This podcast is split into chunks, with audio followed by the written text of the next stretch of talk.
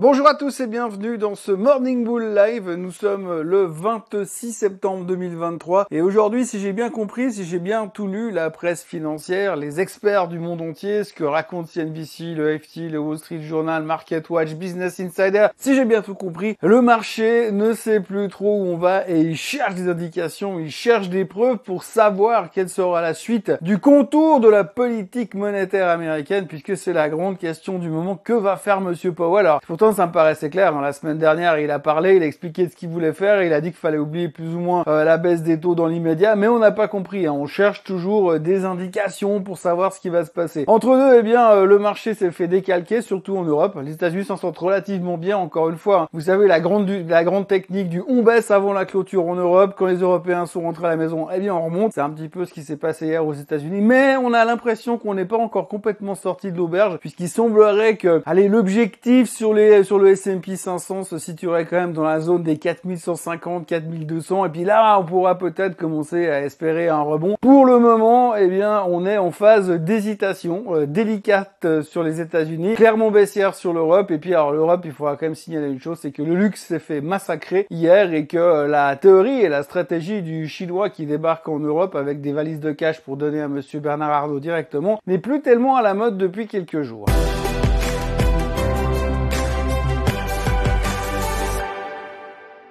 La première chose qu'il faut retenir de la journée d'hier, c'est le gros enfoncement de porte ouverte. En effet, hier, il y a plusieurs banquiers centraux qui ont parlé à droite à gauche pour laisser entendre que, de leur point de vue, eh bien, la hausse des taux n'était pas forcément terminée et que l'objectif restait quand même de ramener l'inflation en dessous des 2%. Donc, s'il y en a un parmi vous qui n'a pas encore compris que l'objectif des banques centrales, c'est de ramener l'inflation en dessous des 2%, euh, je pense que vous deviez être pendant très très longtemps en vacances, très très loin et très très très déconnecté de l'économie mondiale depuis mot une année. En tous les cas, on a encore dit et répété encore une fois ce qu'a déjà dit Monsieur Powell à de multiples reprises et ce qu'il devrait d'ailleurs répéter jeudi puisqu'il a une conférence jeudi qui sera très attendue parce qu'on se dit peut-être qu'il va dire autre chose. Oui, certainement, il va nous dire ah peut-être que ah, je la sens bien, je vais baisser les taux en novembre. Là, je vais faire une connerie, je vais faire un truc sympa, je vais baisser les taux en novembre. Non, il va pas dire ça. Il va continuer à répéter encore une fois les mêmes choses. Je garderai les taux élevés. Je veux faire baisser euh, l'inflation jusqu'à 2%. Et puis après, on discutera. Mais visiblement, hier, on a mis du temps à digérer cette information. Euh, et puis, on l'a pas très très bien prise, pas très très bien prise en Europe, puisque Madame Lagarde a également fait sentir qu'il était possible, dans un futur proche, qu'elle remonte aussi les taux, que rien n'était moins sûr.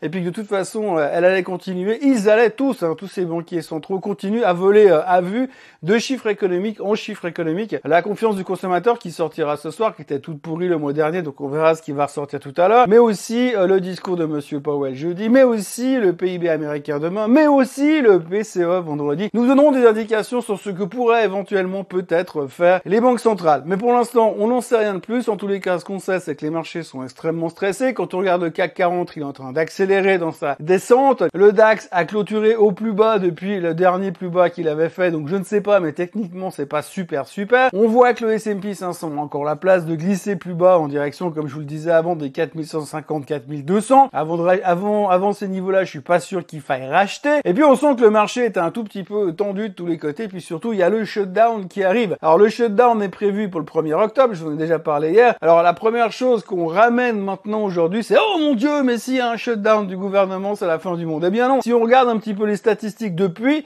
1980, eh bien les shutdowns ont entraîné une baisse de 0,4% sur les marchés durant la, la partie du shutdown et ensuite ont généré un rebond de 0,1% après les shutdowns. Bon, c'est pas tout à fait vrai, hein, parce qu'il y a 3-4 ans, quand il y a eu le shutdown, c'est remonté violemment juste après. Mais c'était sous Trump, donc c'est pas pareil. Donc en gros, au niveau historique et statistique, il faut pas s'attendre à grand chose sur les effets du shutdown sur le marché. Cependant, il y a une chose qui sera très importante, c'est que durant la période du shutdown, les employés fédéraux ne sont pas payés, les postiers ne sont pas payés, le FBI n'est pas payé, les militaires ne sont pas payés. Mais il y a aussi les gens qui calculent les chiffres économiques qui ne sont pas payés. Et si ces gens-là, ils sont pas payés, ils travaillent plus. Et s'ils travaillent plus, eh bien, la Fed, ils volent à vue. Donc sans ces chiffres économiques, la Fed pourrait se résoudre à voler à vue et puis à lancer des fléchettes au hasard pour faire sa politique monétaire. Mais on n'en est pas là, mais c'est un des stress qui pourrait nous arriver ces prochains temps, potentiellement au niveau des banques centrales. Donc hier, oui, cette inquiétude sur le futur de la politique monétaire des banques centrales nous a mis un peu la pression. On l'a vu, bah, les marchés européens, c'est pas top.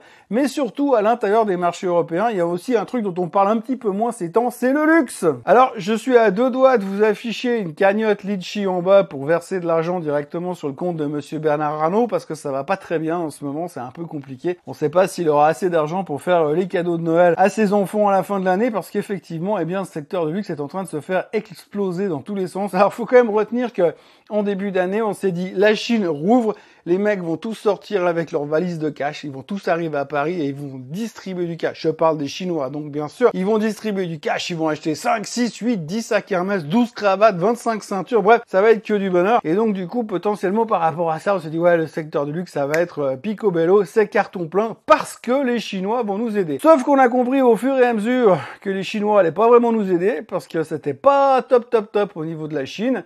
Donc du coup, ralentissement, pas de dépenses du côté de la Chine, et puis on s'est rendu compte que ça va être un petit peu problématique parce qu'on avait un peu anticipé pas mal de choses au niveau euh, des, euh, des, performances du secteur du luxe. Et résultat, ça s'est un peu dégonflé. Alors on a peu parlé ces temps, beaucoup moins que quand ça montait en tous les cas. Faut quand même savoir que LVMH représente 14% du, du, du, CAC 40 et qu'aujourd'hui LVMH se fait taper sur la tête. Et qu'hier, en plus, on a eu Kering, l'analyse de Bank of America a downgradé Kering. Alors lui, il est super courageux parce qu'il il a passé euh, Kering de hold à sous-performance. Et il a mis un target de 600 euros à 430 euros. Alors il faut quand même savoir que Kering aujourd'hui se traite à 439 euros. Donc le mec il nous met un, target allez à 10 balles avant, alors qu'il est faux sur le target du dessus qui est à, euh, allez, euh, 170 balles plus haut. Donc voilà, c'est encore un coup magique au niveau de la recherche fondamentale puisqu'il y a deux downgrades de Kering a mis la pression sur LVMH, euh, sur Kering bien sûr, et puis surtout sur Hermes qui est en train d'avoir une tronche qui fait un tout petit peu euh, peur, plus peur que pas mal de films d'horreur que j'ai pu voir durant mon adolescence. Il y a aussi un truc qu'il faut retenir et que ce soit très clair entre nous parce qu'aujourd'hui tout le monde se pose la question en se disant oui mais que vont faire les banques centrales, où va-t-on, dans quelle étagère, etc. etc. Donc il y a quand même une chose qu'il faut bien retenir, les banques centrales aujourd'hui le message c'est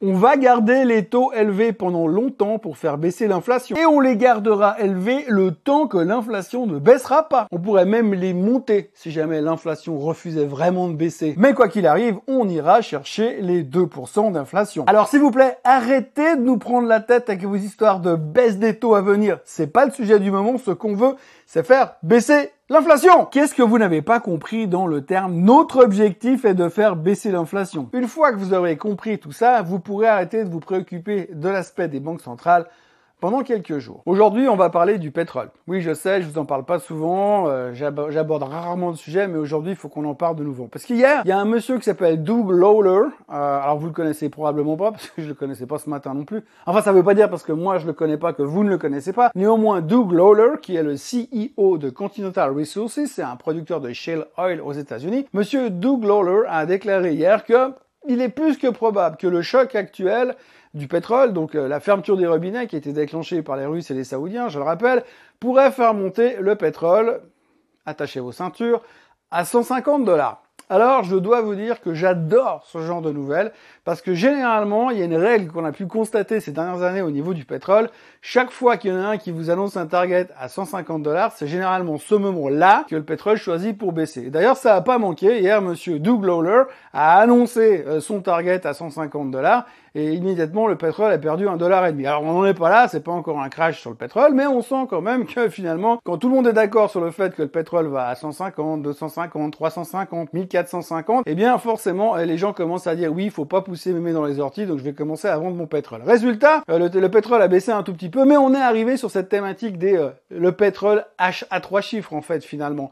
Et euh, d'habitude, alors d'habitude c'est Monsieur Pierre Enduron qui vient toujours avec le dernier comment dire coup de grâce, Monsieur Pierre Pierre qui est un hedge fund manager français, qui débarque en général euh, à la fin, après tout le monde, pour dire ouais, le pétrole il va à 300, puis c'est là que ça fait bon, le pétrole il va à moins 30. Bref, donc tout ça, euh, affaire à suivre, on a commencé à parler de target en dessus des 100 dollars. Donc ça voudrait dire quelque part, la bonne nouvelle, c'est que le pétrole arrêtera de monter bientôt, si tout va bien. Enfin, si le code est respecté. Et puis alors, ce qui est assez euh, intéressant à noter, c'est que Goldman Sachs a également sorti une étude en disant "Eh, vous inquiétez pas, c'est pas grave si le pétrole il est monté." Oui, parce que peut-être vous avez pas vu, mais depuis le mois de juin, le pétrole il a pris plus de 20%. Et donc les gens commencent à s'inquiéter aux États-Unis. Oui, parce que plus de 20%, ça fait plus cher l'essence, donc c'est un peu embêtant pour l'inflation. Mais Goldman Sachs est venu hier pour dire "Non, non, relax les gars, tout va bien."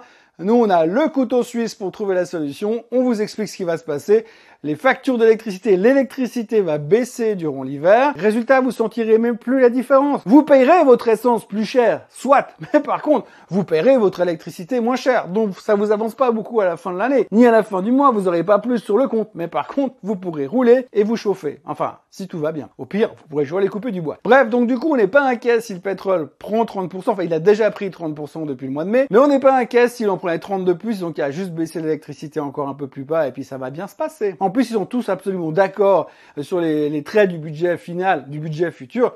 Donc on est tranquille de ce côté-là. Ah oui, encore un sujet à propos du budget. Vous savez, les républicains, les démocrates, ils n'arrivent pas à se mettre d'accord pour le budget. Mais déjà, les républicains, à l'intérieur du groupe républicain, ils sont déjà pas d'accord sur ce qu'ils veulent faire. Donc a priori, le 1er octobre, on aura un shutdown aux États-Unis. Autrement, on notera que Amazon a investi euh, dans une boîte qui fait de l'intelligence artificielle, 4 milliards pour un truc qui s'appelle Anthropic, qui euh, va développer un nouveau chat GPT, mais un chat GPT made in Amazon. Alors, c'est pas une énorme nouvelle, mais il est vrai que si on regarde les statistiques de ces derniers mois, chaque fois qu'une société annonçait un investissement dans l'intelligence artificielle, elle prenait en moyenne 4,5, 5%. Aujourd'hui, c'est un petit peu retombé, hein, parce que Amazon a pris 1,7% sur cette annonce, donc c'est un petit peu moins sexy qu'avant l'intelligence artificielle visiblement. On parlera aussi du rendement du 10 ans qui vient de passer au-dessus des 4,5% et qui excite tout le monde. Alors ça c'est assez rigolo parce qu'en général à 4,42 on s'en fout mais à 4,45 on fait des malaises tellement c'est génial parce que c'est formidable, vous investissez, vous avez un rendement de 4,5 sur 10 ans garanti, enfin garanti tant que le gouvernement américain fait pas défaut puisque Moody's dit que s'ils font un shutdown eh ben, ça va faire baisser leur note mais ça c'est une autre histoire. Et puis alors euh, notons quand même la nouvelle mythique du jour.